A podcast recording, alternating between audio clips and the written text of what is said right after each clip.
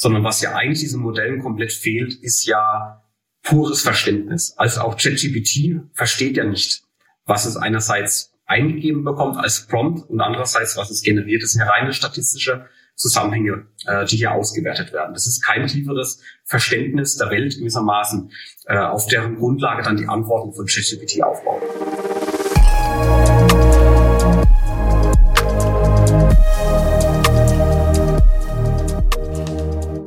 Lieber Herr Professor Huber, einen wunderschönen guten Morgen und herzlich willkommen bei unserem aktuellen Leader Talk.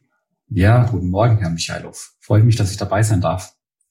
Ich auch. Äh, Professor Huber, äh, Elon Musk warnt vor solchen Menschen wie Ihnen, KI-Forscher, die noch auch in der Praxis unterwegs sind. Brauchen Sie inzwischen Bodyguards oder funktioniert das auch so? Bisher klappt es eigentlich noch ganz gut so. Also ich hatte noch nicht wahrgenommen, äh, dass ich irgendwie dass ich verfolgt werde oder so. Ähm, aber ich weiß schon, auf welche Richtung sie anspielen. Man hatte immer diese Angst der allmächtigen KI. Äh, aber ich glaube, diese Angst, die ist nach aktuellem Wissensstand sehr unbegründet. Das heißt, ich glaube, hier reden viele von dem Thema Singularität. Genau. Äh, vielleicht können Sie das Konzept kurz erläutern und äh, Ihre Einschätzung abgeben, wann dieser Zeitpunkt erreicht ist. Mhm. Ja, Singularität meint ja, dass wir irgendwann eine ja, künstliche Intelligenz haben werden, die mindestens menschenebenbürtig ist. Ähm, und das ist wie eine Art ja, neue Zeitenrechnung, weil ab dann entwickelt sich die KI in einem abendberaubenden Tempo weiter, weil sie ja den Menschen nicht mehr braucht. Sie ist ja gleichwertig mit dem Menschen. Mhm. Ähm, geht dann quasi von einem exponentiellen Wachstum aus, was äh, die Zunahme der Intelligenz betrifft. Und dann kommen natürlich gern mal diese Terminator-Szenarien, der Mensch äh, wird dann als vielleicht Übel äh, des Planeten identifiziert von der KI und ausradiert oder dergleichen. Ähm, es gibt äh, immer mal wieder so Umfragen, wo dann KI-Forscher gefragt werden, ja, wird es die überhaupt geben und wann ja, mhm. wann wird diese Singularität erreicht sein? Ähm, und ja, Sie können 100 Leute fragen, kriegen wahrscheinlich 101 verschiedene Zeitpunkte. Ne, von äh, es wird nie passieren bis äh, ja 2030 ist es dann soweit. Und ich gehöre eher zu den Menschen, die sagen, wenn überhaupt, dann liegt es noch in sehr weiter Ferne, weil heutige KI-Systeme also noch sehr weit entfernt sind von dem, was wir bei Menschen als intelligentes ähm, ja, Handeln, Denken und so weiter verstehen. Das habe ich auch bei Ihnen in Vorbereitung auf den Podcast gelernt, auch äh, bei Ihren Forschungsarbeiten. Es gibt ja im Prinzip zwei Stoßrichtungen. Das ist diese KI, die alles weiß, und es gibt auch dieses maschinelle Lernen oder welche Arten von KI muss man unterscheiden, um das besser einordnen zu können. Mhm. Also wenn man heute an KI denkt oder von KI liest, dann wird eigentlich meistens maschinelles Lernen gemeint. Mhm. Das ist also momentan so der dominante Teilbereich der, der künstlichen Intelligenz und das ist der Bereich, wo man auch viel auf ähm, Daten basiert, also aus Daten versucht, Muster zu erkennen ähm, mhm. und äh, versucht dann diese Muster auf neue Daten anzuwenden. Ähm, aber es ist eben nur ein Teilbereich äh, der künstlichen Intelligenz. Es gibt auch andere, ähm, die sag mal, auch schon länger beforscht sind, äh, zum Beispiel sogenannte Regel- und Expertensysteme, die waren mal so in den 1980er Jahren sehr populär wo man gewissermaßen menschliches Wissen versucht hat, in äh, maschineninterpretierbare Regeln zu überführen, um die dann anzuwenden. Das kann man sich am einfachsten wie Wenn-Dann-Regeln vorstellen. Mhm.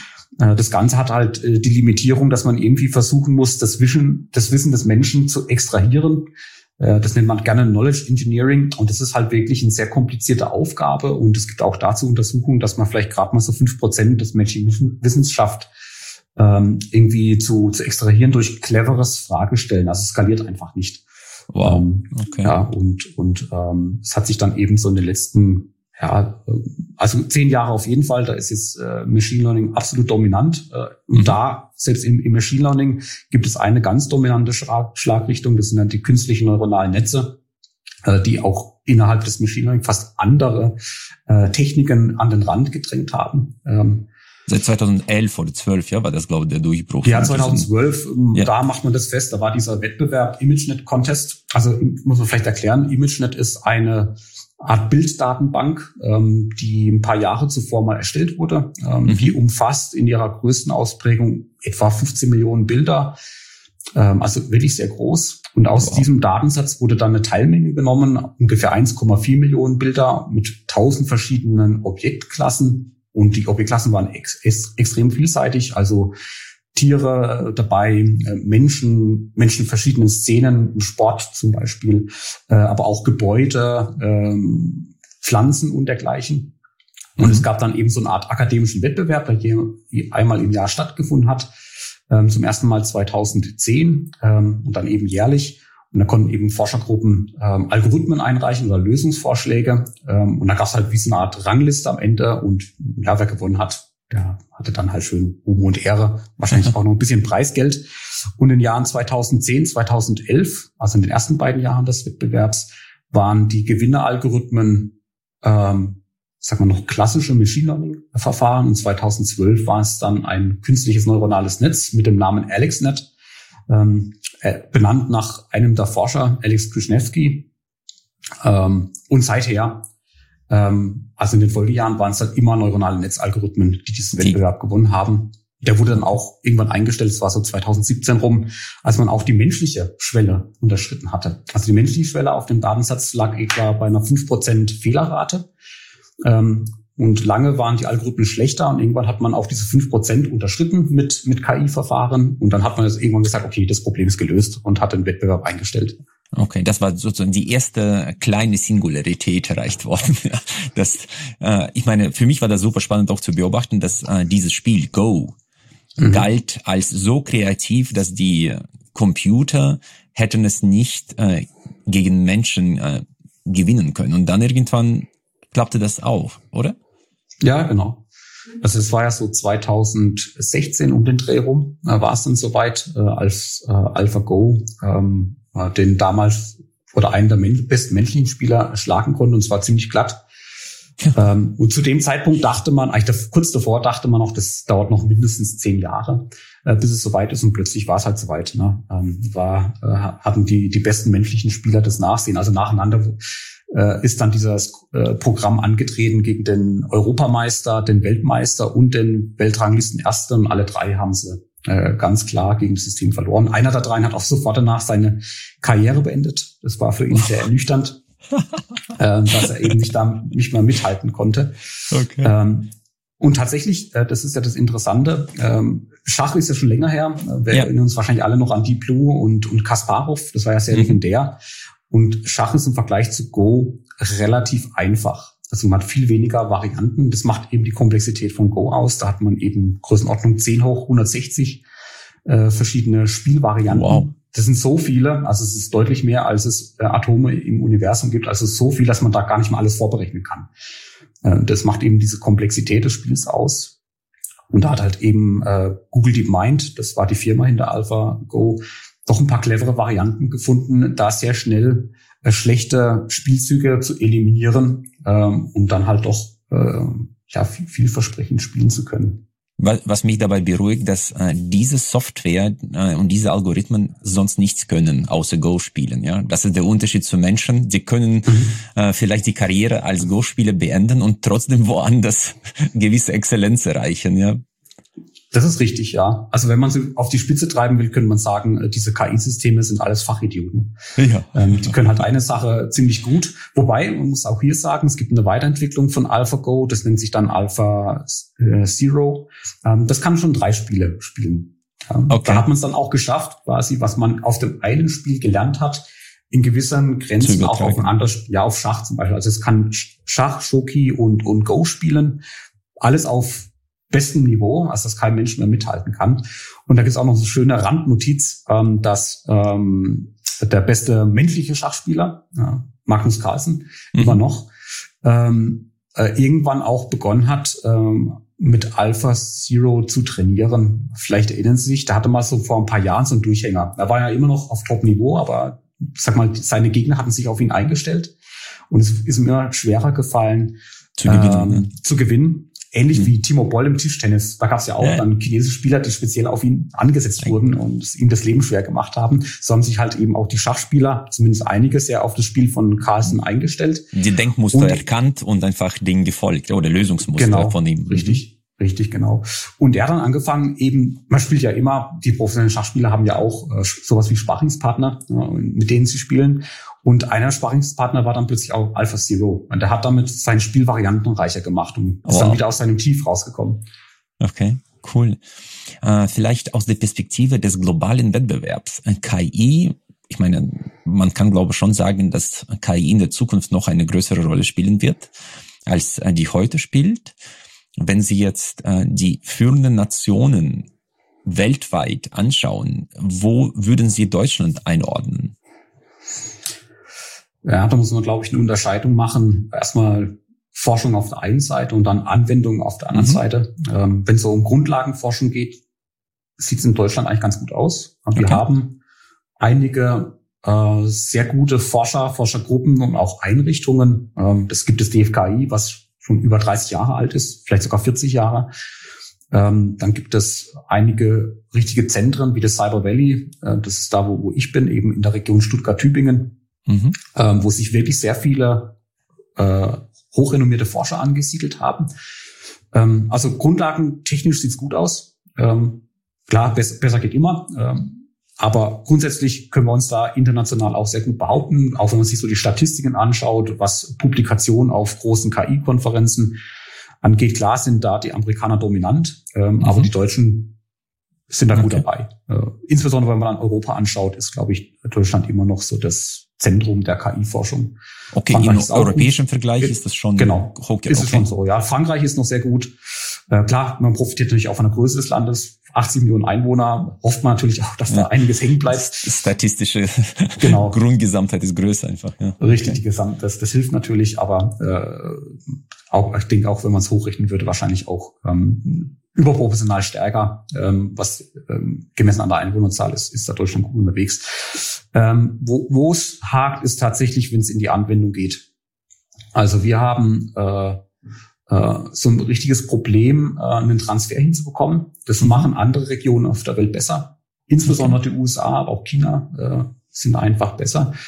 Ähm, und da gibt's auch eben, das hat die Politik, denke ich, auch erkannt und versucht da mit ihrer KI-Strategie auch reinzugehen und reinzugreifen sagen, kann ich es eigentlich schaffen, dass die Firmen ähm, mehr diese Technologie adaptieren aber ähm, man muss sich nur Umfragen und Studien dazu anschauen. Es ist echt zäh. Also gibt es von Bitkom, wird es sehr regelmäßig erhoben, mhm. ähm, wie viele Firmen es eigentlich tatsächlich KI im Produktiveinsatz haben.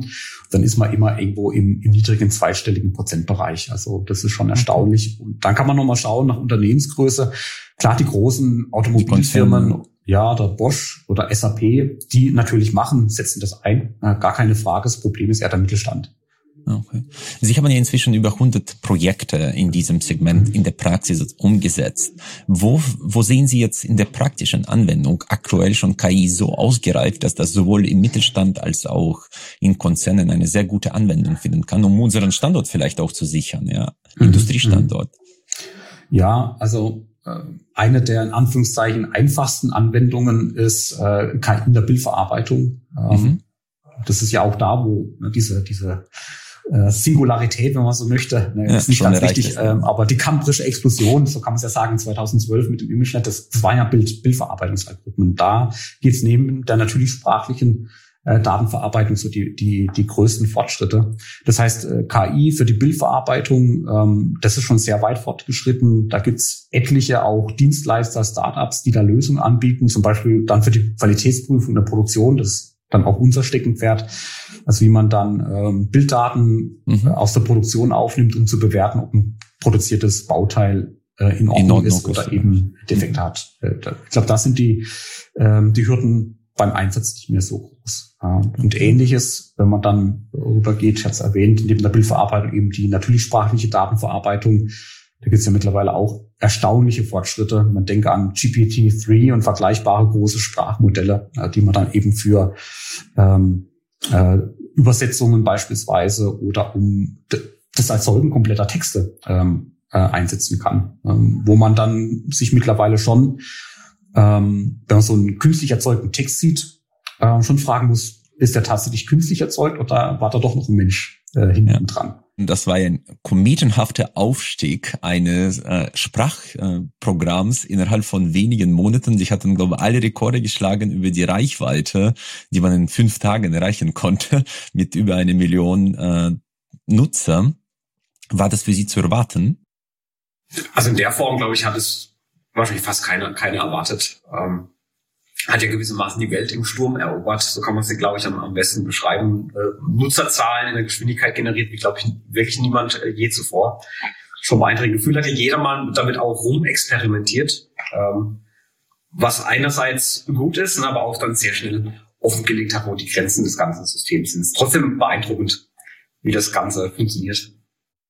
Vielleicht als Profi, wie beschreiben Sie das äh, Modell? Wie, wieso funktioniert das so gut und äh, was steckt da hinter der Technologie? Ja, die Technologie ist eigentlich gar nicht mal so neu, äh, wenn man so möchte. Das ist jetzt äh, schwierig einzuordnen. Neu natürlich im Sinne von vielen anderen Technologien, aber äh, es basiert im Kern auf einer speziellen, speziellen Art der, der äh, künstlichen neuronalen Netze, das sind sogenannte Transformer-Modelle ähm, die es schon eine Weile gibt. Auch hier wieder in Anführungszeichen. Eine Weile bedeutet fünf, sechs, sieben Jahre. Ähm, also das ist relativ neu. Äh, die Besonderheit natürlich hier ist es ein sehr großes Sprachmodell. Also äh, groß im Sinne von die Anzahl der Parameter, die dieses Modell äh, intern verwendet, ist enorm groß. 180 Billionen oder so etwas, ja. Das war schon, oder Milliarden in, dem Fall, wenn man das genau, aus Englischem übersetzt. Genau, wir sind im, im, im, im Milliardenbereich. Es basiert ja auf um, einer Technologie, die ist als GPT 3.5 bekannt, auch von OpenAI. Das ist quasi eine Abwandlung davon. Und GPT 3 äh, selbst hat 150 Billionen Parameter. So in der Größenordnung bewegen wir uns äh, bei dem. Was halt eben noch besonders hinzukam äh, bei, bei ChatGPT, dass nach dem reinen klassischen Lernen äh, dieses Modells es noch eine Phase gab, wo es mit Menschen interagiert hat. Da wurde eine spezielle Technik äh, verwendet, die man als ja wie eine Art interaktives Reinforcement Learning verwenden kann. Da wurden Menschen eingebunden äh, und haben immer wieder Sprachausgaben oder Textausgaben dieses Programms bewertet. Also ob das eine sinnvolle Antwort war von ChatGPT oder nicht. Und das macht nochmal die, die Besonderheit aus, dass es diesen ähm, zusätzlichen Trainingszyklus mit Menschen gab.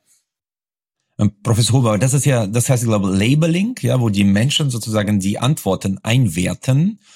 Und äh, das ist ja insofern interessant, weil man dadurch diese Biased äh, Ausgaben der Antworten mit beeinflussen kann, in eine oder in die andere Richtung. Und ich glaube, was ich jetzt gelesen habe und gehört habe, dass äh, viele andere eigentlich solche Sprachmodule und Modelle auch haben. Aber nach dem Desaster, was Microsoft erlebt hatte vor einigen Jahren, als sie so ein Chat GPT rausgebracht hatten und danach äh, mit rassistischen und diskriminierenden äh, Antworten die ganze Zeit konfrontiert waren, traute sich zum Beispiel Google das gar nicht rauszubringen und dann waren sie jetzt unter Zugzwang und haben Bart rausgebracht. Aber dieses Labeling, das ist ja interessant, weil das auch den menschlichen Einfluss, äh, auch sagen wir die Weltanschauung der Labeler massiv in so ein Programm mit reinbringt. Ist das nie gefährlich? Das kann durchaus gefährlich sein. Äh, es ist schon richtig erkannt. Das ist natürlich, ähm, es wird dem Programm nämlich dann beigebracht, was eben diese Labeler, die menschlichen Labeler ähm, vorgeben. Und äh, wenn man äh, das natürlich möchte, äh, kann man so eine äh, Chat-KI dann in eine ganz bestimmte Richtung drängen, wenn die klare Mehrheit der Labeler vielleicht bestimmte politische Ansichten haben, beispielsweise. Ich, ich, für mich war es lustig. Ich habe äh, gebeten, einen guten Witz über Männer äh, rauszugeben. Das gibt dann einen Witz raus. Einen guten Witz über Frauen auf, gibt äh, das Programm aufgrund der Diskriminierungen nicht raus. Ja, das ist schon interessant. Ja, ja, genau. ich, okay, was hat man da sich gedacht über die Gleichheit zwischen Mann und Frau, wenn man keine Witze über ein Geschlecht machen darf? Ja. Richtig, ja, das, genau. So, so kann man das auch. Äh, wahrscheinlich Witze über äh, farbige Menschen geht nicht, über weiße Menschen würde wahrscheinlich funktionieren. Äh, also das, das ist wahrscheinlich zu erwarten. Und das finde ich tatsächlich gefährlich. Ne? Entweder äh, alle oder niemand, wenn man so möchte. Ja, in, in, interessant war, ich mein Sohn bereitet sich zurzeit auf alle Interviews äh, mit ChatGPT und alle Hausaufgaben werden durch ChatGPT gejagt. Und äh, ich habe jetzt auch auf unser Interview äh, genau so vorgehen wollen und habe ChatGPT gefragt, ob sie mir ein paar spannende Fragen für einen äh, Profi-KI-Experten äh, geben kann. Wissen Sie, was eine der Fragen war? Welche Ethikaspekte sollte bei der Verwendung von KI-Systemen wie ChatGPT berücksichtigt werden? Interessant, ja. Ja. Ja, das ist wirklich interessant. Ist ja auch eine, tatsächlich eine berechtigte Frage. Ähm, wobei, wir haben ja gerade gesehen, äh, ist quasi die, das Zulassen von Witzen über Männer ist in Ordnung, aber von Frauen nicht. Ist es eine ethisch äh, sinnvolle Vorgehensweise? Ich würde sagen, nein. Ähm, also die Ethik, äh, Ethik ist eine menschliche Dimension. Und wenn man natürlich den Menschen stark in diesen Trainingsprozess involviert, was einerseits gut ist, ähm, ja, weil der, der Mensch natürlich ähm, ja, bessere Vorgaben machen kann als ein blindes äh, Trainieren, was wir bisher gesehen haben. Aber es bleibt halt trotzdem die Gefahr, dass er dann eben Verzerrungen des Menschen äh, dadurch Einfluss erhalten. Ähm, Professor Huber, jetzt aus der Perspektive des Entwicklungsstandes, wenn ich jetzt bei 3.5 bin, was würde 7.0 bedeuten? Das heißt, wo werden wir dann stehen? Was heißt das für die Menschheit? Mhm. Gute Frage. Also wir dürfen dieses Jahr wahrscheinlich 4.0 erwarten. Chat äh, oder GPT-4 äh, wird, wird für dieses Jahr erwartet, so riesengroß werden, was man so gerüchteweise liest. Das Problem der, der momentanen Vorgehensweise ist ja hauptsächlich äh, Größe. Man sagt, die Modelle werden größer und dadurch besser.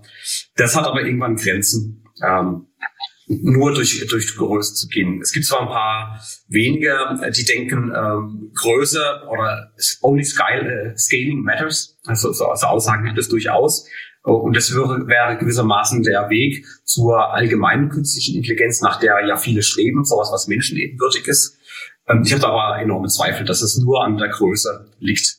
Ähm, sondern was ja eigentlich diesen Modellen komplett fehlt, ist ja pures Verständnis. Also auch ChatGPT versteht ja nicht, was es einerseits eingegeben bekommt als Prompt und andererseits, was es generiert. Das sind ja reine statistische Zusammenhänge, äh, die hier ausgewertet werden. Das ist kein tieferes Verständnis der Welt gewissermaßen, äh, auf deren Grundlage dann die Antworten von ChatGPT aufbauen. Und bisher hat man noch keinen Weg gefunden, sowas wie ein Weltmodell oder ein Weltverständnis in der großen Skalierung so ein Modell beizubringen. In kleinen, abgegrenzten Domänen funktioniert es leidlich, aber in so einem großen Stil, wie man es für so eine allgemeingültige äh, KI bräuchte, dafür gibt es noch keine Lösung. Also 7.0 könnte vielleicht ein Modell sein, das sowas hat, aber Stand heute wissen wir noch nicht, wie man dahin kommt. Okay, zurzeit ist das äh, Replikation des Bestehenden und äh, Neukombination aus statistischer Perspektive. Deswegen gibt es da auch kreative Antworten, die sehr, sehr gut sind und ich bin wirklich beeindruckt. Das war für mich einfach unheimlich zu lesen, in welche Präzision und sprachliche Qualität ChatGPT Antworten gibt, ja. Dass da manchmal, das nennt sich Halluzinationen entstehen, das ist auch okay, aber trotzdem ist faszinierend, was so ein Sprachmodul kann. Ja, ja es ist faszinierend, definitiv. Also die Qualität vieler Antworten ist beeindruckend gut. Aber man merkt aber auch, je spezifischer die Anfrage wird, desto eher bekommt man eine Antwort, die so in den Trainingsdaten mehr oder weniger eins zu eins auch steht, also dann quasi auswendig gelernt wurde. Und das ist natürlich unter anderen Gesichtspunkten nochmal interessant, äh, wenn es jetzt zum Beispiel ein Textfragment ist, was unter urheberrechtlich geschützt ist, dann und man verwendet dann die Antwort von ChatGPT in einer wissenschaftlichen Arbeit beispielsweise oder in der kommerziellen Arbeit hätte man natürlich ganz schnell ein Urheberrechtsproblem am Hals. Ja, also da muss man sehr vorsichtig sein, dass man solche Antworten nicht gedenken, bedenkenlos irgendwo hinkopiert äh, und verwendet ist, glaube ich, un unbedenklich, wenn man es so wie Sie es jetzt gemacht haben, sagt, ja, in der Vorbereitung, vielleicht so als Interviews, kann ich mir vielleicht mal kreative Fragen geben lassen. Ich habe das selber auch mal äh, äh, gemacht, ähm, in der Vorbereitung von einem anderen Text, einfach mal so eine Vorschlagsliste zu machen. Das ist schon hilfreich. Mhm. Ich sehe Weil man nicht mit dem leeren Blatt beginnt. Als Initiallösung. Ähm, vielleicht kommt da auch wirklich Vorschläge, auf die man selber nicht gekommen wäre, aber der Mensch ist deswegen nicht drauf. Ne? Wir müssen dann trotzdem noch Hirnschmeiß reinstecken, um mit diesen Vorgaben von ChatGPT was Sinnvolles dann machen zu können. Professor Huber, wird das äh, ChatGPT und Co. nicht unser Bildungssystem auf Kopf stellen? Weil im Prinzip brauche ich kein erlerntes Wissen aus der Perspektive, wo schlage ich das nach? Weil ich bekomme einen guten Aufsatz. Wie werden Sie damit umgehen? Was, was heißt das für uns alle und für, für die Kinder und für, für das Schulsystem oder Bildungssystem? Gute Frage. Ich war vor knapp zwei Wochen äh, am Schule auch gewesen, ähm, ein bisschen Werbung gemacht für unser, für unser Studium hier in Stuttgart. Ähm, und die Lehrer hatten tatsächlich ein paar Tage vorher auch das ganze Thema in ihrem Kollegium diskutiert. Ähm, also bei der Lehrerschaft ist es ganz klar auch aufgeschlagen, wie geht man mit sowas um. Ähm, ich, ich sehe es nicht so, ne, dass man draußen ist als Mensch äh, zu sagen, ja, ich muss eigentlich faktisch nichts mehr wissen, weil eben die Antworten, die ich bekomme von ChatGPT, sind gut in vielen Fällen, aber häufig auch fehlerhaft. Ne, und genau dieses Prüfen, ähm, wo sind Fehler, wo kann ich den Text nicht einfach so ohne weiteres verwenden, weil ich dann einfach Fehler kopieren würde. Dafür brauche ich ja entsprechendes Domänen- oder Fachwissen. Ähm, ich würde es auch nicht verbieten. Das wird ja auch manchmal diskutiert, dass man das irgendwie die Verwendung von Chat kann man, ja, kann man nicht machen. Ne? Die, die, die, das ist wie Taschenrechner vielleicht. Ja, das, das wäre ein Taschenrechner zu sehen. Das ist eine gute Analogie der Taschenrechner. Da, auch durch dieses Aufkommen des Taschenrechners haben wir ja nicht verlernt äh, zu rechnen, sondern es ist ein Werkzeug. Und das kann man einsetzen und sollte man auch einsetzen. Es geht jetzt eher darum zu vermitteln, wie setzt man dieses Werkzeug ein. Und vielleicht muss man dann, was früher im, im Lernen nur reines, stupides Auswendiglernen war, wovon ich eh kein Fan bin, ähm, dass man davon wegkommt und eher äh, so dieses Interagieren äh, mit solchen Systemen in den Vordergrund stellt oder wenn man nochmal die Analogie des Taschenrechners bemüht. In der Mathematik war halt dann vielleicht nicht mehr der Schwerpunkt auf reinem Kopfrechnen, sondern die Aufgaben haben sich verändert, wo man vielleicht auch der Lösungsweg viel wichtiger ist äh, oder Taschenrechner vielleicht am allerletzten Schritt, man reinkommt und aus der, aus der Formel, wo man dann an den Variablen die Zahlen eingibt, dafür verwendet man einen Taschenrechner. Aber der Weg bis dahin, das ist dann eben ja Verstehen des Problems, Umwandlung des Problems, Lösungen finden und dergleichen. Und so ähnlich kann man sich das ja dann auch vorstellen ähm, durch bei der Integration von ChatGPT in, in, in die Lehre. Mhm. Ich glaube, ChatGPT zeigt uns nochmal eindrucksvoll, woran wir arbeiten müssen in der Zukunft, was die Kinder eigentlich lernen sollten und das ist Denken, Zusammenhänge erkennen, kritisch hinterfragen. Äh, und wenn man jetzt wirklich sagt, äh, wie kann ich das überprüfen ohne ChatGPT äh, quasi als verführerisch äh, Tool äh, zu nutzen, dann ist eine mündliche Prüfung oder mündliches Verständnis abzufragen von den Zusammenhängen oder ChatGPT kritisch zu hinterfragen. Das wäre auch eine tolle Aufgabe, dass man eine Frage von ChatGPT beantworten lässt und dann das sich kritisch damit auseinandersetzt. Genau. Das wären so die neuen Wege. Ja? Das wäre das wäre ein guter Vorschlag. Dann würde man als Schüler gewissermaßen in die Rolle des Lehrers schlüpfen. Ja, der Lehrer genau. Und ChatGPT beurteilen. Genau, richtig. Ja. Ähm, hier hast du eine Antwort von ChatGPT und jetzt beurteile diese Antwort. Was ist korrekt, was ist richtig, was könnte man, müsste man detaillierter ausführen und dergleichen. Ja, das wäre eine Möglichkeit, ähm, wie man, wie man so ein Tool sinnvoll verwenden könnte. Äh, vielleicht in der eigenen Lehre. Ich, ich mache zum Glück nur mündliche äh, Prüfungen. Also, okay. Ja, da bin ich, bin ich fein raus. Und in den Ingenieurswissenschaften ist es eh noch mal ein bisschen anders, weil vieles unserer noch, ja, äh, unsere, unsere Aufgaben sind häufig nicht einfach nur durch reine Prosa zu beantworten, sondern muss man schon ein bisschen rechnen können. Aber muss ja nicht heißen, dass das nicht irgendwann auch kommt. Aber eine mündliche Prüfung muss halt äh, der Student aus seinem Kopf heraus Antworten geben können. Da hilft dem ChatGPT nichts. In der, Prüfungsvorbereitung könnte es schon eine Hilfe sein, dass es ihm hilft, so ein bisschen ähm, die Vorbereitungsmaterialien zu strukturieren. Das könnte ich mir vorstellen. Aber in, in der Prüfung selbst muss natürlich der Student alles selbst parat haben. Ja. Und ich weiß auch nicht, wie es sich weiterentwickeln wird. Zurzeit glaube ich, ChatGPT hat den Wissensstand vom Jahr 21. Das heißt, da gibt es ja keine aktuellen äh, Datensätze. Und es wird auch insofern interessant sein, weil äh, ChatGPT greift sehr stark auf Wikipedia. Und durch Aufkommen von ChatGPT und Co. wird äh, Wikipedia auch an Bedeutung verlieren. Und das, das heißt, dass auch die Leute, die da dran arbeiten, äh, deutlich weniger involviert werden, weil aktuell spuckt ja zum Beispiel Google Wikipedia-Beiträge oder sozusagen Bezeichnungen raus, die relevant sind, was dazu aktuell schon geführt hat, dass Anzahl der Leute, die sich mit Wikipedia als Autoren beschäftigen, gesunken ist, weil man sozusagen nicht mehr in die Tiefe einsteigt. Ja? Das heißt, da, wir wissen gar nicht, was ChatGPT mit oder was diese Sprachmodelle mit uns anstellen. Ja. Das weiß man auch gar nicht. Ja, das ist richtig. Wobei, ne, es ist nicht nur Chat, äh, Wikipedia, was bei ChatGPT eine Rolle spielt. Die haben ja auch ähm, ähm, solche Programmier-Webseiten ausgewertet.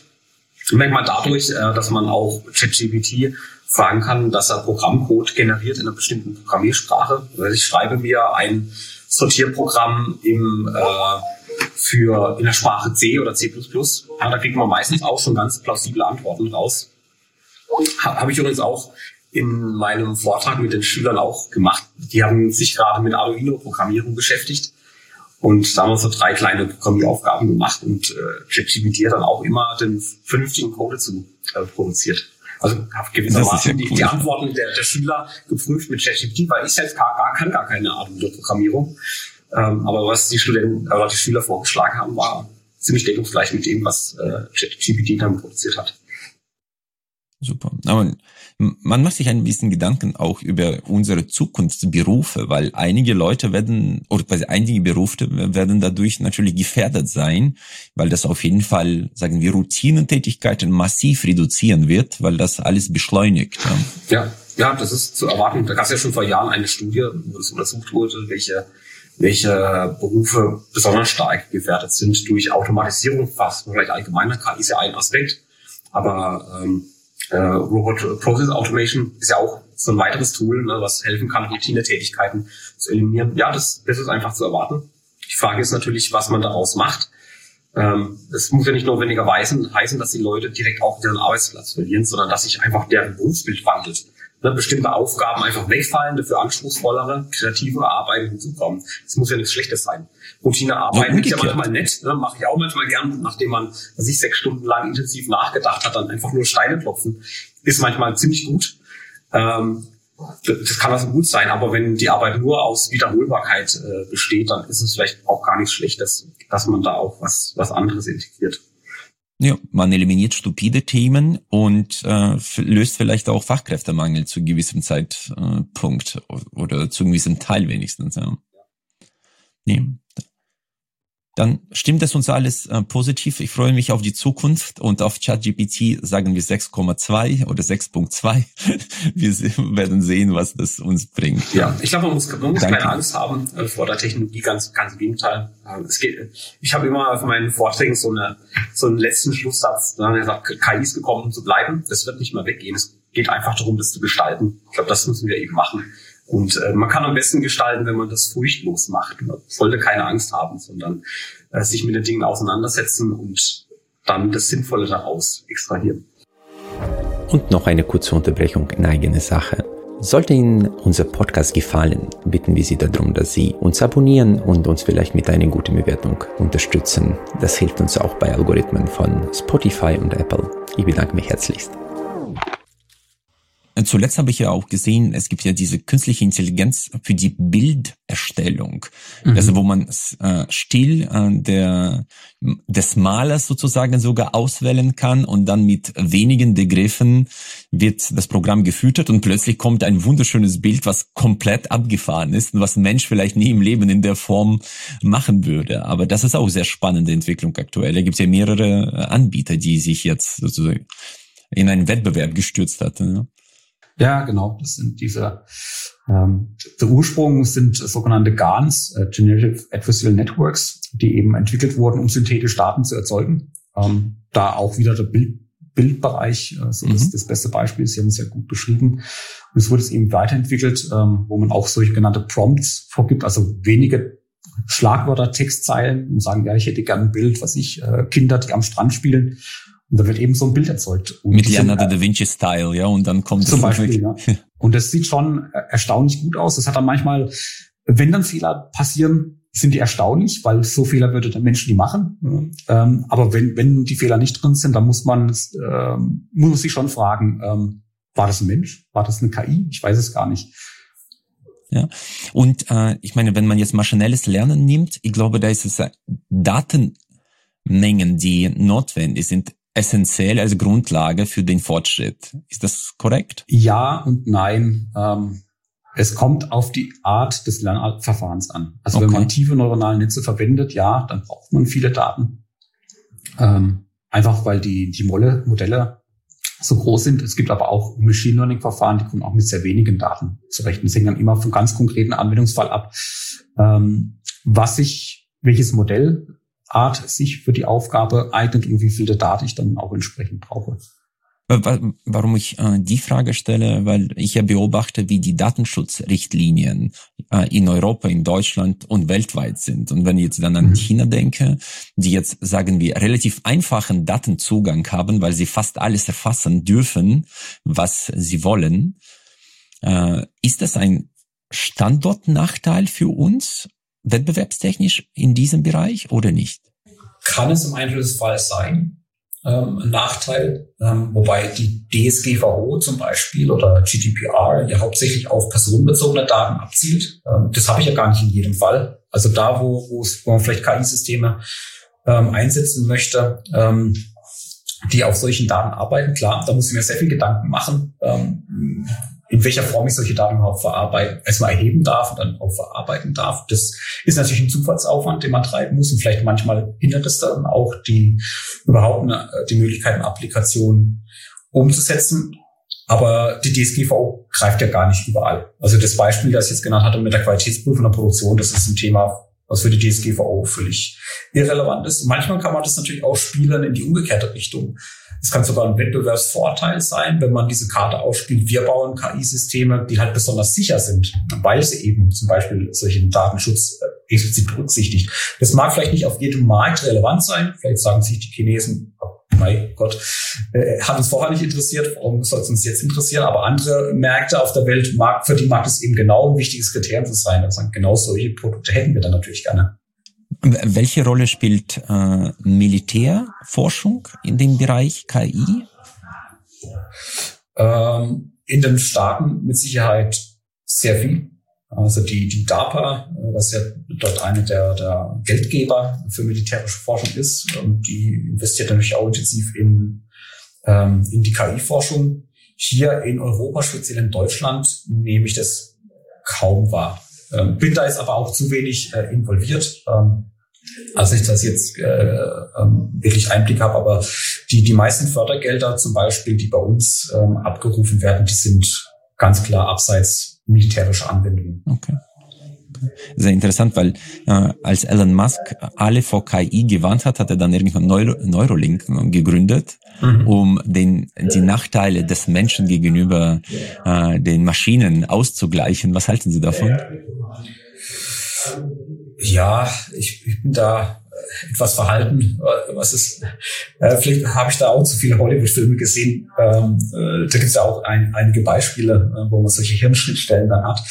Ähm, ja, ich bin da skeptisch, ähm, weil meine, es, es, gibt, es gibt, denke ich, sinnvolle Anwendungen für sowas. Ähm, ich weiß auch Kollegen bei uns im Nachbarinstitut, äh, die beschäftigen intensiv damit, wie man Hirnsignale messen kann, was zum Beispiel für Menschen, die eine starke körperliche Behinderung haben, natürlich ein Segen sein kann und dass man stärker wieder am Alltagsgeschehen teilnehmen kann. Ähm, da, da sehe ich einen absoluten Nutzen. Aber darüber hinaus ähm, bin ich da äh, sehr verhalten. Aber es kann man ja sagen, zuversichtlich für, äh, für die Menschheit. Ja. Ich meine, das ist ja der Vorteil, wenn man das so denkt und nicht andersrum, mhm. ja, dass wir vernichtet werden. Ja, das ist schon immer richtig. Das gilt ja für jede Technologie. Ähm, man kann sich sowohl als auch, es gibt immer zwei Seiten der Medaille. Natürlich kann ich KI-Forschung betreiben ähm, und die geht, geht, geht mir völlig aus den Händen und dann ist man im Terminator-Szenario, sofern das auch sein mag. Ähm, wir haben die ähnliche Diskussion ja erlebt, was ich mit, dem, mit der Gentechnik, äh, dann der Angst des menschlichen Klons, die natürlich rumgeht. Ähm, man hat aber vielleicht gerade an der Gentechnik, da gab es doch vor ein paar Jahren äh, ein, war es nicht sogar eine chinesische Vordergruppe, die dann plötzlich äh, so, so ein ähm, war sogar ein Mensch gewesen? Ich weiß gar nicht, was es war. Was sie da Man weiß haben. nicht, aber äh, bei Tieren waren sie schon erfolgreich angeblich. Genau, und äh, dem hat ja den Aufschrei weltweit gehört, ne, das wie, un, wie unethisch das betrachtet wird. Also man hat eine gewisse Sensibilität äh, schon weltweit dafür entwickelt. Nicht aber überall, aber in, in, der großen Masse schon.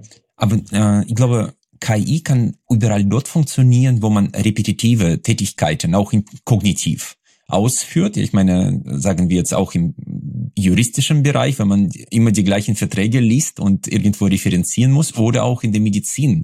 Ich meine, die Krebserkennung, Sie haben ja visuelles Lernen angesprochen. Ich glaube, dort wird das auch sehr erfolgreich sein in den nächsten Jahren, weil da kann man so viele Bildmuster äh, einfüttern und erkennen, da kann kein Mensch mithalten. Das ist schon richtig. Also ähm, äh, im Endeffekt geht es ja auch bei KI um Automatisierung. Und Automatisierungstechnik, ne, das kommt ja so auch äh, eher so im Fabrikbereich. Ähm, das sind immer, wie Sie schon richtig gesagt haben, Tätigkeiten, die ähm, einen Wiederholcharakter haben. Ähm, das bietet ja auch gerade für Lernalgorithmen natürlich einen guten Nährboden, weil sich die gleiche Tätigkeit wiederholt. Ähm, man deswegen sehr viele Daten auch gewinnen kann, die mehr oder weniger immer das Gleiche beschreiben.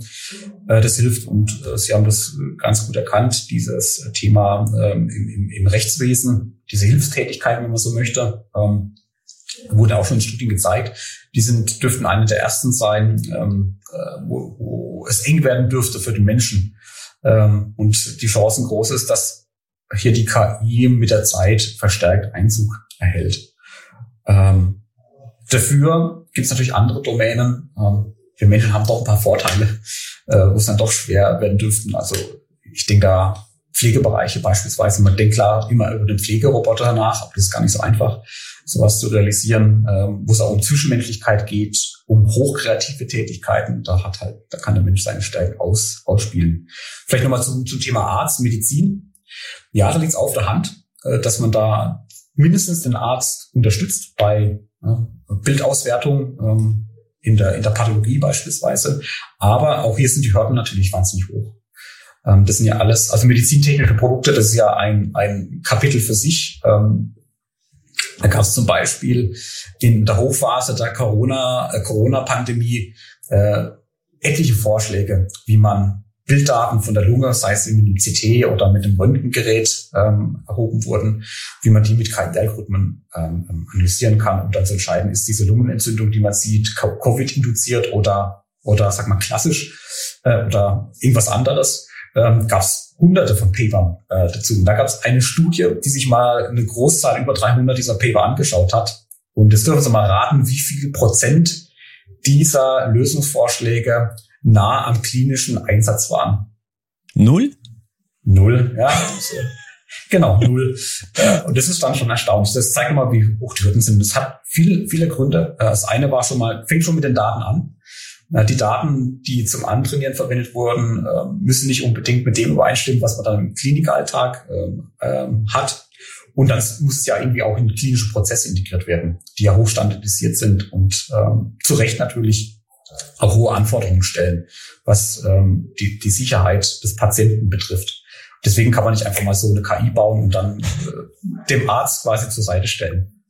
Okay, okay, aber äh, spannende Entwicklung, weil das ist ja nachvollziehbar. Vielleicht noch eine Frage zu Deutschland und auch zu Ihren Erfahrungen. Gibt es aus Ihrer äh, vielleicht jüngsten Erfahrung irgendwo eine Lösung oder eine Fabrik oder ein Betrieb, wo Sie sagen, wow, das haben Sie an die Spitze getrieben und müssen sich weltweit nirgendwo verstecken. Ich weiß jetzt vielleicht von äh, BMW oder Mercedes oder Bosch, keine Ahnung, äh, Siemens. Es gibt ja immer die Fabrik des Jahres, die fast autonom läuft. Wie viel Anteil ist äh, auf KI zurückzuführen? Ja, da muss ich Sie leider ernüchtern. Ähm, momentan oh. ist da der KI-Anteil sehr gering. Ähm, es gibt natürlich hochautomatisierte automatisierte, das ist das Stichwort, nicht autonom hochautomatisierte Fabriken oder Teilbereiche, äh, die hochautomatisiert sind. Klar, man kennt es aus der Automobilfabrik, die Schweißroboter, die die Karosserie mehr oder weniger eigenständig zusammenschweißen. Ähm, da sieht man eigentlich Menschen nur noch für Überwachungs- und Wartungstätigkeiten. Der Rest macht die Maschine. Aber die Robotersysteme, die da eingesetzt sind, sind mehr oder weniger dumm. Die sind halt für eine Aufgabe hart. Mhm. Ja, genau, ist hochstandardisiert. Das ist einfach hart reinprogrammiert. Ähm, es gibt dann Einzelbereiche, äh, wo man dann doch ganz gute Lösungen sieht, wo auch dann KI äh, Einfluss erhält. Also wir selber haben zum Beispiel ein größeres Kooperationsprojekt mit äh, Trumpf. Trumpf ist ein, ja, ich glaube, vom Selbstverständnis sehen sie sich noch als Mittelständler, aber mit über 10.000 Mitarbeitern, glaube ich, schon längst diesem Status entwachsen. Äh, stellen zum Beispiel äh, Laserschneidemaschinen her, um Bleche zu schneiden, die dann vielleicht in der Automobilfabrik dann entsprechend verarbeitet werden. Und ähm, die Firma denkt sehr intensiv drüber nach, äh, wo man KI einsetzen kann, um zumindest den Menschen zu unterstützen. Haben auch vor, muss ich überlegen, glaube vor zwei Jahren war es, im Land Baden-Württemberg einen KI-Preis gewonnen für so eine, so eine Lösung. Nannte sich oder nennt sich der Absorptierassistent, ist auch als Produkt oder als Lösung angeboten. Ähm, das ist interessant zu sehen, wie die entwickelt. Da war, also vielleicht erkläre ich mal ja, den Hintergrund. Also muss ich, eine Laserschneidemaschine muss man sich so vorstellen. Auf der einen Seite schiebt man eine große Blechmatrix rein, die sind so zwei mal zwei, äh, zwei mal ein Meter groß, also wirklich ein großes Blech. Äh, geht in so eine Lasermaschine und die schneidet dann aus dem großen Blech kleine Bleche raus. Das sind dann einzelne Kundenaufträge. Da kann Blech vom, was ich, äh, vom äh, Kühlschrankhersteller draus sein und gleichzeitig noch ein Blech für einen PC-Hersteller. Ich fabuliere jetzt einfach mal ein bisschen. Na, dann kommen hinten die geschnittenen Bleche raus und da müssen diese geschnittenen Bleche ja dem Kundenauftrag zusortiert werden. Mhm. Genau. Äh, und äh, vor diesem Absortierassistent war das so, dass halt dann der Mitarbeiter da am, am, am, äh, an diesem Blechhaufen steht und dann mit Papier in der Hand sie überlegt, ähm, ja, das sieht doch genauso aus wie vom Kunden X, das lege ich mal dahin und das andere Blech sieht doch aus wie vom Kunden Y. Und natürlich kann es da gerne mal zu Verwechslung kommen. Ja, das ist nicht Mensch dabei und äh, kein digitaler Prozess. Und ähm, hier war die Überlegung, ja, braucht man den Menschen da hinten überhaupt? Können wir doch einen Roboter hinstellen und dann sortiert die Bleche dann schön zu den Kundenaufträgen. Dann hat die Analyse gezeigt, so ganz voll autonom funktioniert. Also man prinzipiell geht's, aber die, der, ne, der, der Teufel steckt hier im Detail und die Detailteufel waren so groß, dass man, das macht gar keinen Sinn, das kriegt man wirtschaftlich gar nicht hin. Und ist man auf eine Lösung gekommen, die sagt, der Mensch ist wichtig an der Stelle, man hilft aber den Menschen. Und es ist so, dass dann eine passende Kamera auf diese Blechhaufen schaut und dann auf dem Monitor einfach farblich markiert, welche Bleche zu welchem Auftrag gehören. Und der Mensch muss einfach noch sortieren. Die Kamera nimmt auf, okay, das Blech ist weg, ähm, wurde richtig absortiert. Und dann braucht der Mensch nicht mehr mit dem Zettel da am, am Band stehen äh, und die, die, das Risiko, dass quasi das Blech beim falschen Auftrag äh, deutlich minimiert. wird dann deutlich minimiert. Und damit haben sie dann eben entsprechenden Preis gewonnen. Das sieht man, das war gar keine vollautonome Lösung, weil da hat man einfach eine Wirtschaftlichkeitsrechnung gemacht. Ja, so ein Teilautonom sagt eher ein Assistenzsystem für den Menschen, macht ein paar unliebsame Tätigkeiten, eliminiert man für den Menschen. Das, was der Mensch halt einfach gut kann, sind eben diese haptischen Fähigkeiten beispielsweise. Diese Feinheit kriegt man mit keinem Robotersystem heute hin. Äh, das kann der Mensch einfach gut, deswegen lässt man ihn immer noch da. Professor Huber, ich bin, ich bin ja sehr, sehr viel bei Kunden unterwegs. Das heißt, wir vertreten immer noch die Meinung, dass man nur mit Menschen vor Ort etwas erarbeiten kann, entwickeln kann, vor allem wenn man jetzt was ganzheitliches Geschäftsmodell Redesign Turnaround macht. Und äh, ich bin auf mein Auto angewiesen, ja, weil Hidden Champions sind manchmal wirklich sehr hidden und die, die äh, erreicht man meistens nur mit dem Auto sogar. Und ich warte sehnsüchtig auf ein autonomes Fahren. Wie, wie viele Jahre muss ich noch warten? Ja, ja gute Frage. Ähm, locker zehn Jahre, würde ich sagen. Ernsthaft? Oh. Ja. Also vollautonomes Fahren, also wo man sich vorstellt, ich hock mich in ein Auto rein, da ist kein Gaspedal mehr, kein Bremspedal und ähm, kein Lenkrad. Das ist ja quasi Stufe 5, ja. autonomes Fahren. Davon haben sich, glaube ich, fast alle Automobilhersteller verabschiedet. Vor allem die großen Deutschen zielen nicht mehr auf Stufe 5 ab. Äh, sondern, Wirklich? Ja, ja. Aber S-Klasse wurde doch jetzt für Stufe 4 dann oder zugelassen. Genau, Stufe 4 ist das, worauf man sich eingeschossen hat. Ähm, da braucht aber, der Mensch muss da immer noch in der Lage sein, in bestimmten Situationen einzugreifen. Das heißt, ein Lenkrad muss da sein. Also nicht das Schöne wie im Bus. Ich sitze im Bus äh, und lass mich da irgendwo hinfahren oder ein Taxi, können wir ja auch sagen, ist ja auch ein autonomes System. Äh, klar, ja. Da sitzt halt noch ein Mensch, der das macht, aber so stellt man sich ja das autonome Fahren vor. Ich sag einfach dem Busfahrer oder dem Taxifahrer, fahr mich doch bitte äh, hierhin hin und dann setze ich mich da rein, kann Zeitung lesen, E-Mails beantworten oder weiß ich, mit, mit dem Partner sie unterhalten. Ähm, davon sind wir noch ein echtes Stück entfernt. Und das Problem ist halt tatsächlich, dass ähm, Verkehrsszenarien sind dann doch sehr reichhaltig, was so Corner Cases betrifft, also Randfälle. Es gibt Situationen, Stichwort hier Autobahnfahren, relativ einfach, weil eine ganz klar definierte Aufgabe, ja, stabil, stabiles Umfeld. Aber selbst da kommt eine Baustelle, wird's interessant. Ja, und falsche Markierung, das, ja. Dann genau, werden die, werden die Markierungen plötzlich, sind sie nicht mehr weiß, sondern sind sie gelb. Und die gelben, man kennt ja, die zerflattern ja nach kürzester Zeit. Das wäre wahrscheinlich eine Situation, wo dann das autonome Fahrzeug den Menschen wieder bittet, doch das Steuer zu übernehmen. Also selbst dieses Setup Auto, Autobahn. Okay, ist nicht äh, so stabil. sehr klar definiert, ist nicht so einfach. Und dann, na, schauen Sie sich doch mal ein bisschen größere Städte an. In, Innenstadtverkehr ist ja selbst für den Menschen manchmal extrem herausfordernd. Ähm, und ja, das ist eben, wenn, wenn, wenn die Umgebung gut gewillt ist, dann funktioniert es ganz, ganz gut. Also gutes Wetter, übersichtliche Verkehrssituation, auch die ähm, Gegend, der man fährt, ist gut kartiert. Das darf man auch nicht vernachlässigen. Also das man darf nicht unterstützen, wie hoch genau das Kartenmaterial da im Hintergrund eingesetzt wird. Das hat man dann in bestimmten Großstadtbereichen, wo so Testzentren sind, auch in den Staaten, wo dann ab und zu mal wirklich autonome Fahrer, äh, Autos rumfahren. Aber so das flache Land ist dann halt nicht mehr so toll äh, kartiert. Und äh, also und eigentlich stellt man ja dann den Anspruch an so ein autonomes Fahrzeug, dass es überall funktionieren muss.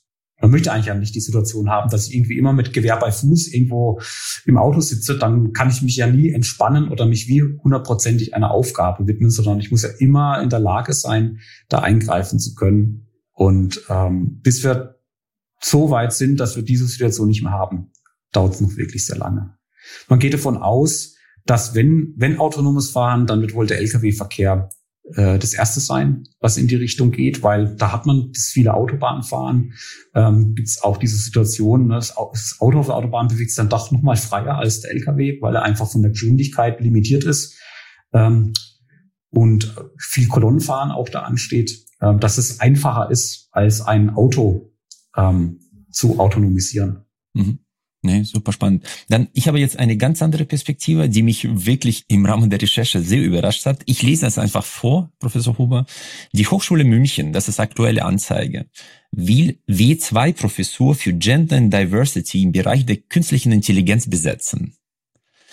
Das ist genau die richtige Antwort auf all die Bereiche und Erfahrungen zur Diskriminierung durch KI. Damit zeigt die Hochschule München, dass sie ihr selbst gestecktes Ziel, Gleichstellung, Gender, Diversity in Forschung und Lehre zu integrieren, konsequent verfolgt.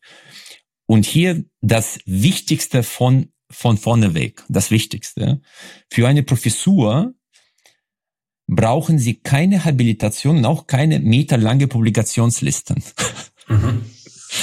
Das kann man jetzt sagen, nehmen Sie das nicht ernst, dass man nicht qualifiziert sein muss, oder, aber es ist schon eine sehr interessant, ich meine, das, so eine Anzeige kann man aus mehreren Perspektiven einwerten. Ja, ich habe die, die habe ich auch gesehen, die Stellenausschreibung, jetzt muss es ja auch sagen. Darauf bin ich auch hängen geblieben. Also keine Habilitation ist in Ordnung. Das ist ja nicht die Universität München, also die TU München, sondern es ist die Hochschule, richtig? Okay, ja.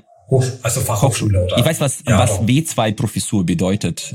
Ja, also äh, Professoren gibt es ja äh, drei, drei Kategorien, also will W1, W2 und W3. W1 ist der sogenannte Junior-Professor, der mal vor, ich weiß gar nicht, zehn Jahren oder so äh, geschaffen wurde, um die Eintrittshürden niedriger zu machen.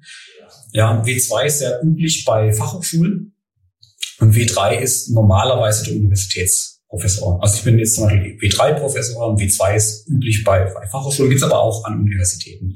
Und bei Fachhochschulen ist es normal, dass man, also sind die, die, die Anforderungen nicht ganz so hoch.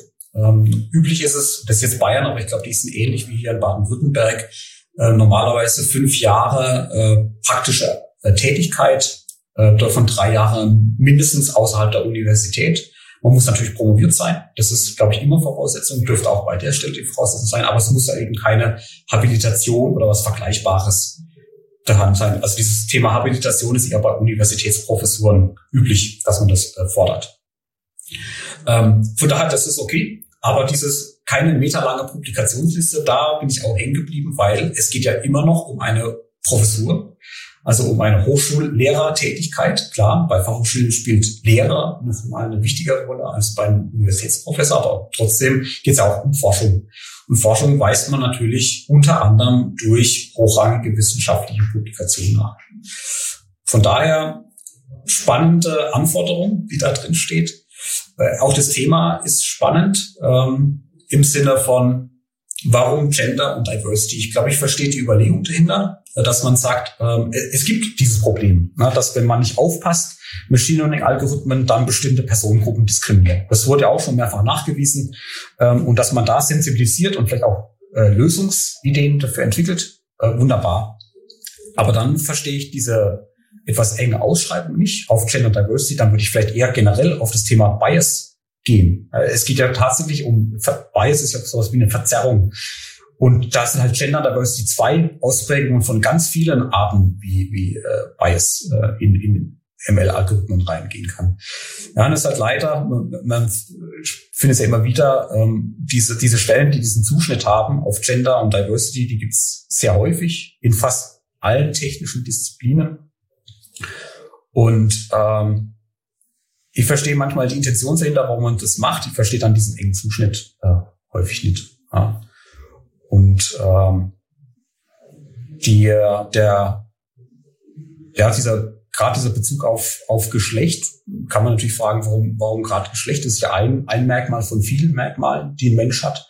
Warum gerade darauf? Ähm, also kann man sich immer fragen, wo, wo fängt man an und wo hört man auf? Man kann natürlich auch nach ethnischen Hintergründen gehen oder Hautfarbe und sowas und das Alter. Und das, das wird irgendwann schnell ganz unangenehm, wenn man sagt, ähm, ich, ich lege solche Kriterien an. Eigentlich, was man doch eigentlich haben möchte, ist Vielfältigkeit von äh, Fähigkeiten. Das ist eigentlich meiner Meinung nach. Kompetenzorientierung. Auf, ja. auf Kompetenzen, auf Fähigkeiten, auf kognitive Fähigkeiten. Wenn ich es da schaffen, äh, jetzt benutze ich mal den Begriff diverse Teams zusammenzustellen, dann habe ich gewonnen. Das sollte man eigentlich nicht an, an äußeren Merkmalen festmachen. Das, da kommt bei mir immer dunkle Erinnerung hoch. Wir hatten das ja schon mal in der deutschen Geschichte, dass man auf Äußerlichkeiten geachtet hat. Ja, da war es dann vielleicht eher besonders rein zu sein, also genau das Gegenteil ja, davon. Aber trotzdem hat man aufs Äußerliche geschaut. Ne? Wer halt nicht dem arischen äh, Prinzip entsprochen hat, der war irgendwie äh, ausgegrenzt und falsch. Ja, ausgegrenzt. Ja.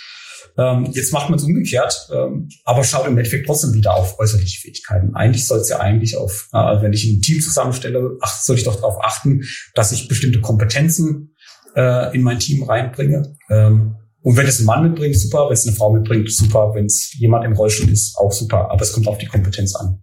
Ich meine, in den USA, diese Vogue-Bewegung, auch an den Universitäten, hat, glaube ich, einen Vormarsch, den wir noch nicht in dem Ausmaß haben oder haben, mhm. hat das uns auch schon erreicht? Äh, in dem extremen Ausmaß äh, wie bei in den Staaten, glaube ich, haben wir es hier noch nicht. Äh, ich beobachte es immer so ein bisschen, ähm, was in den Staaten so passiert. Gibt es auch ein schönes Buch, ganz aktuell vom René Pfister, das ist ein Spiegel, ähm, Redakteur, glaube ich sogar das heißt ein falsches Wort. Und der ist schon lange in den Staaten tätig und hat eben mal die Situation dort beschrieben. Das ist, glaube ich, dieses Jahr rausgekommen. Und äh, ich habe es auch gelesen. Ähm, kann, ich, kann ich nur empfehlen, generell um mal eine Idee davon zu bekommen. Dann kann man sich ja immer noch eine Meinung bilden, ob, ob das, was da passiert, äh, eine positive Entwicklung ist oder eine negative. Aber man ist dann zumindest mal informiert und kann nicht sagen, man hätte nie was davon gehört. Und er beschreibt eben mal so, was im, im politischen Spielfeld der USA, aber auch an den Hochschulen so passiert. Und äh, es ist erschreckend. Ich finde es erschreckend tatsächlich, die Entwicklung. Ähm, und zum Glück ist es hier noch nicht so weit, aber man nimmt diese Tendenzen auch wahr. Ähm, also ich, ich, es gibt ja dieses Netzwerk ähm, Wissenschaftsfreiheit, mhm. wo sich ja viele Hochschulprofessoren zusammengeschlossen haben. Da werden solche Fälle dokumentiert, weltweit. Und da gibt es natürlich auch entsprechende deutsche Fälle, wo dann einzelne Forscher, seien es Professoren oder Dozenten oder wie auch immer, ähm, aus verschiedensten Gründen ähm, mal ganz kurzfristig äh, ihren Vortrag nicht halten können, weil irgendeine Gruppe von Studenten beispielsweise oder von anderen Leuten der Meinung ist, ähm, da würde jetzt ein Thema äh, vorgetragen, das die Gefühle von bestimmten Menschen verletzt. Und ich bin der Meinung, solange das sich alles auf dem äh, gesetzlich korrekten Boden, also man sich nicht unrechtmäßig verhält nach gesetzlichen Maßstäben, sollte man in der Wissenschaft die komplette Bandbreite abdecken dürfen. Mhm. Ja, und da sollte niemand gecancelt werden, nur weil er eine Meinung vertritt, die vielleicht jetzt gerade nicht dem Zeitgeist entspricht. Ich glaube, sowas muss man aushalten können. Ich finde auch manche Meinungen, wo ich denke, um Gottes Willen, aber es gehört dann für mich als Demokrat und als liberaler Mensch einfach dazu, diese Meinung mir anzuhören. Vielleicht sind da auch gute Ideen dabei, ne, die ich über die es sich lohnt, darüber nachzudenken und die nicht von vornherein einfach auszuschließen, nur weil mir die Überschrift nicht gefällt. Und das sind Staaten eben extremer als bei uns. Noch. Ich hoffe, dass das bei Noch, uns auch ja. so bleibt, ja, weil äh, ja. wir hinken ein bisschen hinterher, so meistens so fünf Jahre. Mhm. Und wenn man ja. das ein bisschen projiziert, kann es ja auch bei uns irgendwann ankommen. Aber wenn man bedenkt, dass man vor tausend Menschen redet, dann kann man fast mit jedem Thema jemanden verletzen, ja, wenn man da die Wahrheit ausspricht. Da ist ja, die Frage, das, was das bedeutet, ja. Ja, da, damit muss ich einfach umgehen können. Ja, ich, wie gesagt, jeder hört, ist irgendwo in einer Veranstaltung, hört irgendwas, was einem nicht passt. Ähm, aber ich glaube, solange das eben wirklich nicht beleidigend ist oder den, die Grenzen des, des deutschen Gesetzes verlässt, ja, wir wissen, bestimmte Dinge gehört sich einfach nicht. Also man kann den Holocaust nicht leugnen. Da gibt es gar keine zwei Meinungen. Das ist auch gesetzlich so geregelt. Aber solange man sich im gesetzlichen Rahmen bewegt, muss man auch bestimmte Dinge in der Demokratie einfach aushalten können. Das ist, gehört einfach zum demokratischen Zusammenlegen einfach dazu. wie, wie schätzen Sie in diesem Kontext äh, die Plattformen ein? Ich meine, die verfügen ja über deren Algorithmen und äh, deren KI-Aspekte äh, über eine gewisse Macht der Meinungsäußerung. Ja, weil sie canceln können auf der technischen Ebene schon. Ja. Ja, das ist sehr interessant. Wir erleben da gerade ja ein schönes Experiment bei Twitter. Ja. Twitter stand ja auch so ein bisschen im Verruf, bestimmte Meinungen sehr schnell zu canceln. Ähm, tendenziell eher Meinungen, die aus dem konservativen rechten Spektrum sind. Und da meine ich rechts jetzt nicht schlecht. Also rechts ist ja nicht per se was, was Schlechtes. Das ist wie links. Ähm, konservativ ähm, einfach, ja. Konservativ, nicht, ne? Wir reden nicht von rechtsextrem. Nicht oder, radikal, sondern äh, einfach genau. konservativ. Ja. ja, was wahrscheinlich früher mal klassisch von der CDU eigentlich belegt wurde. Ja konservativ. Ähm, aber tendenziell war er eher so, zumindest die Wahrnehmung auf Twitter, ähm, dass Meinungen aus dem Spektrum eher mal ähm, technisch ähm, ähm, deaktiviert wurden, ähm, als Meinungen aus dem eher vielleicht linken ähm, Spektrum. Und jetzt haben wir natürlich einen Besitzer von, von äh, Twitter, Elon Musk, der eher dem amerikanischen rechten Spektrum angehört. Sagt er ja, glaube ich, ganz offen. Ist eher jemand, inzwischen. Inzwischen. Ja, inzwischen. Ja, ja davor, der hat sich ja auch äh, quasi ist einem Wandel unterlegen gewesen. Ja. Mhm. Richtig. Aber er gehört jetzt eben äh, zum, zum eher rechten Spektrum an und hebt ja so langsam die ganzen Bannungen auf. Ähm, es ist mal interessant zu sehen, ähm, äh, wie sich so die, die, die Entwicklung auf, auf Twitter ähm, gestaltet. Aber das ist tatsächlich eine Gefahr, äh, die, diese Plattform. Einerseits haben sie einen großen Nutzen, weil faktisch jeder eigentlich in der Lage ist mittlerweile, ähm, ja, wie soll ich sagen, eine gewisse Öffentlichkeit zu bekommen. Das war ja davor undenkbar. War es eigentlich fast nur Journalisten überlassen, äh, eine gewisse Reichweite zu erzeugen. Heute äh, über YouTube, Twitter, jetzt nicht nur von Twitter zu reden, oder LinkedIn, kann quasi jeder eine gewisse Erreichbarkeit, äh, Öffentlichkeit erzeugen. Und ähm, das ist war eine, eine große Chance. Wir haben das auch beim damals beim arabischen Frühling, das war ja im Wesentlichen durch die digitalen Plattformen getrieben, dass sich die Leute da vernetzen konnten. Ich glaube, da war es Facebook im Wesentlichen gewesen, Leute sich vernetzen konnten, was früher undenkbar gewesen. Zumindest in der kurzen Zeit, äh, dass sich so viele Menschen äh, abstimmen, koordinieren und für eine Sache eintreten. Das, das ist gleich der positive Aspekt aus dem Ganzen. Der negative sind natürlich die, die berühmt-berüchtigten Echokammern. Ne, das, äh, die Algorithmen sind ja durchaus so gestrickt, ähm, dass sie äh, so selbst replizierend sind. Also Dinge, die man natürlich schon mal vorher sich angehört hat, werden dann immer stärker in die Timeline oder wie auch immer eingespült. Und das verengt natürlich irgendwann, wenn man da nicht aufpasst. Das ist Confirmation Bias sozusagen. Genau, irgendwann. dann denkt man, ah, man bekommt dann plötzlich eine, eine Meinungshäufigkeit, äh, präsentiert, die vielleicht gar nicht der tatsächlichen Häufigkeit entspricht, nur weil man die anderen Meinungen gar nicht mehr präsentiert bekommt. Und wenn diese Echokammer natürlich isoliert nebeneinander existieren, da haben wir ein Problem. Wenn dann quasi alles, was aus der anderen Kammer als unerträglich, unsagbar wahrnimmt, dann ist es demokratisch, nach demokratischen Prinzipien ein echtes Problem, weil dann kein richtiger Austausch mehr stattfindet. Und Demokratie lebt ja eben davon, dass ich die, diverse, diverse Meinungen da sind. Ja. Genau, da ist die Diversität wieder ein richtiger Vorteil, ähm, dass man eben unterschiedliche Meinungsbilder hat, ähm, sich darüber austauscht, darüber streitet. Ich glaube, der Streit gehört zur Demokratie einfach dazu. Äh, der Streit nach der besten Lösung, mit der alle irgendwie leben können wie hat mal einer gesagt, äh, Demokratie ist, wenn eine Lösung zustande kommt, mit der keiner so wirklich zufrieden ist. Ja, okay. Weil dann jeder was abgeben musste. Ja? Ja, Und man dann eben was gefunden hat, wo alle sich am Ende arrangieren können. Mhm.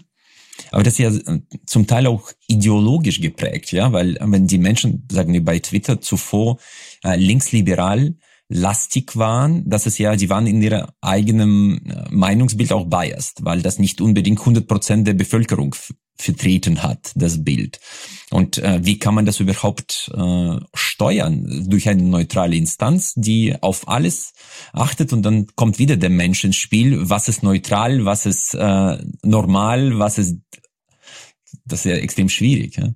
Ja, es, es ist wirklich schwierig. Ähm, wahrscheinlich wird es dafür auch nie eine wirklich zufriedenstellung äh, äh, oder, oder technische Lösung dafür geben. Äh, vielleicht sind eben, na, so wie wir es gewöhnt sind, äh, auf Repräsentantenebene, äh, parlamentarischer Ebene, wo man dann eben hier in den politischen Streit geht, dann vielleicht doch vielleicht nicht ähm, die, die denkbar beste, aber die Lösung, die uns momentan am weitesten getragen hat. Also es gibt Demokratien wie die in den USA, die eben schon Jahrhunderte auf dem Buckel haben. Und sie haben sich bisher ganz gut geschlagen, auch wenn manche, glaube ich, in den Staaten ähm, ähm, so, eine, so eine richtige Spaltung durch das Land sehen.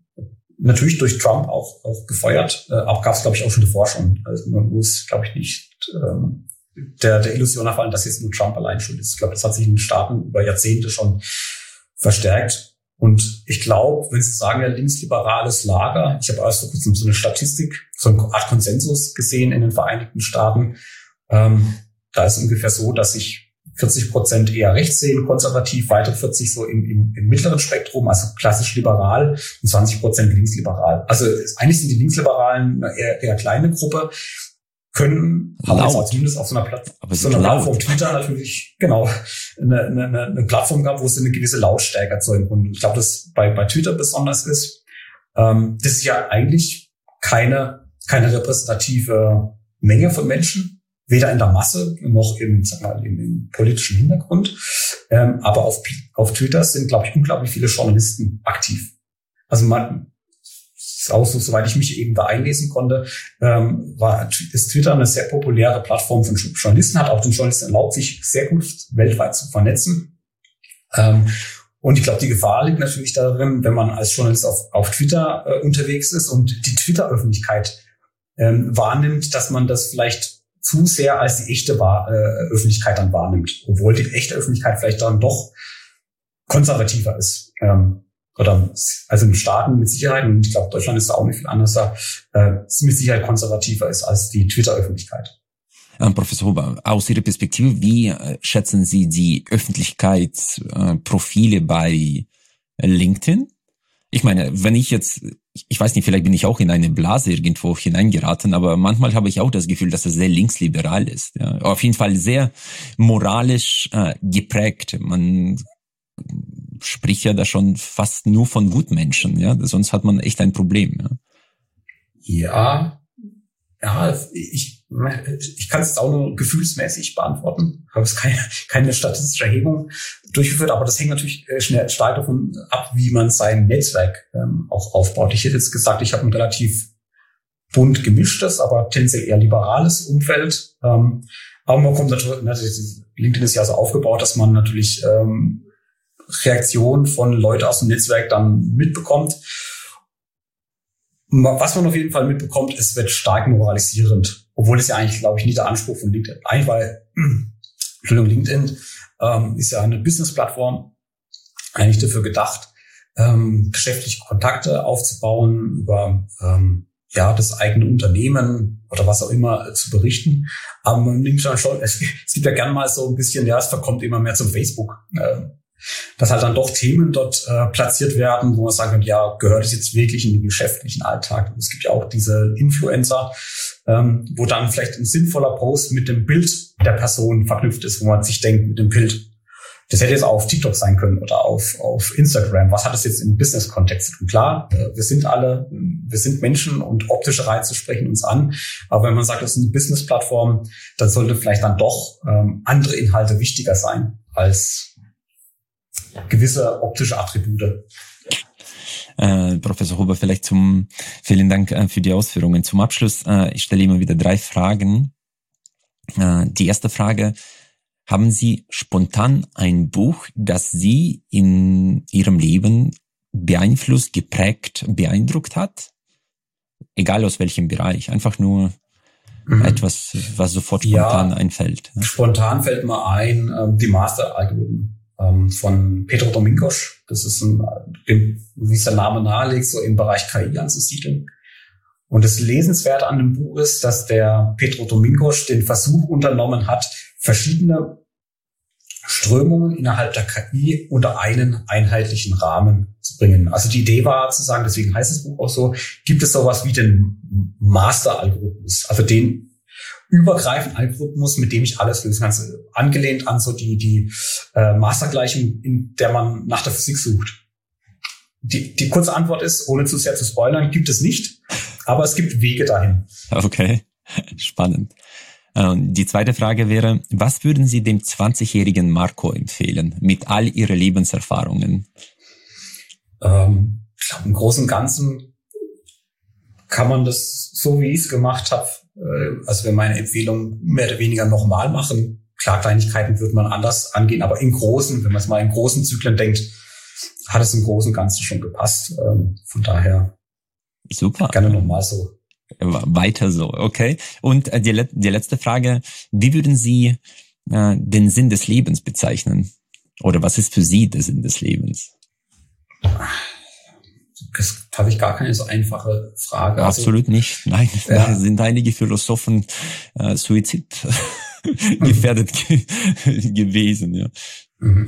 Äh, es, es bin ich Forscher. Da gehört zum Sinn des Forscherlebens, um es vielleicht mal da einzugrenzen, ist natürlich Erkenntnisgewinn. Okay. Ja, danach, danach strebt man, ähm, um neue Erkenntnisse zu gewinnen, sich immer wieder zu hinterfragen. Vielleicht macht man das da mehr, als man es im, im normalen Leben tut. Wenn man sich überlegt, ich habe eine Theorie entwickelt oder eine Lösung entwickelt und sich dann hinterfragt, ja, funktioniert es tatsächlich und wann funktioniert es vielleicht auch mal nicht? Also auch die Grenzen des Ganzen äh, zu erfragen, das gehört zum Forscherleben zu. Ähm, darüber hinaus, der Sinn des Lebens, wirklich nicht einfach da müsste ich, müsste ich länger drüber nachdenken, äh, um da eine, eine gute Antwort äh, zu geben.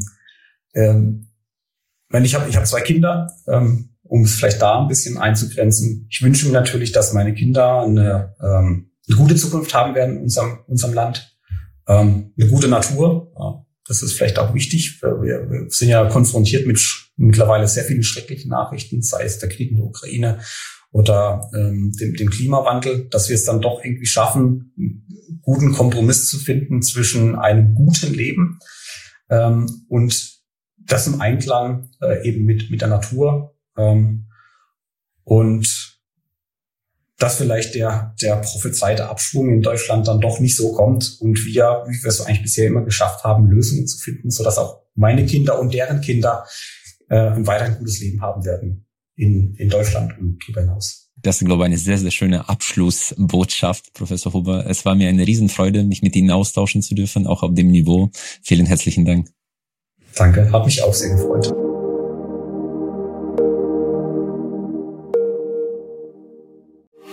Freue mich sehr, dass Sie auch diese Folge bis zum Ende gehört haben.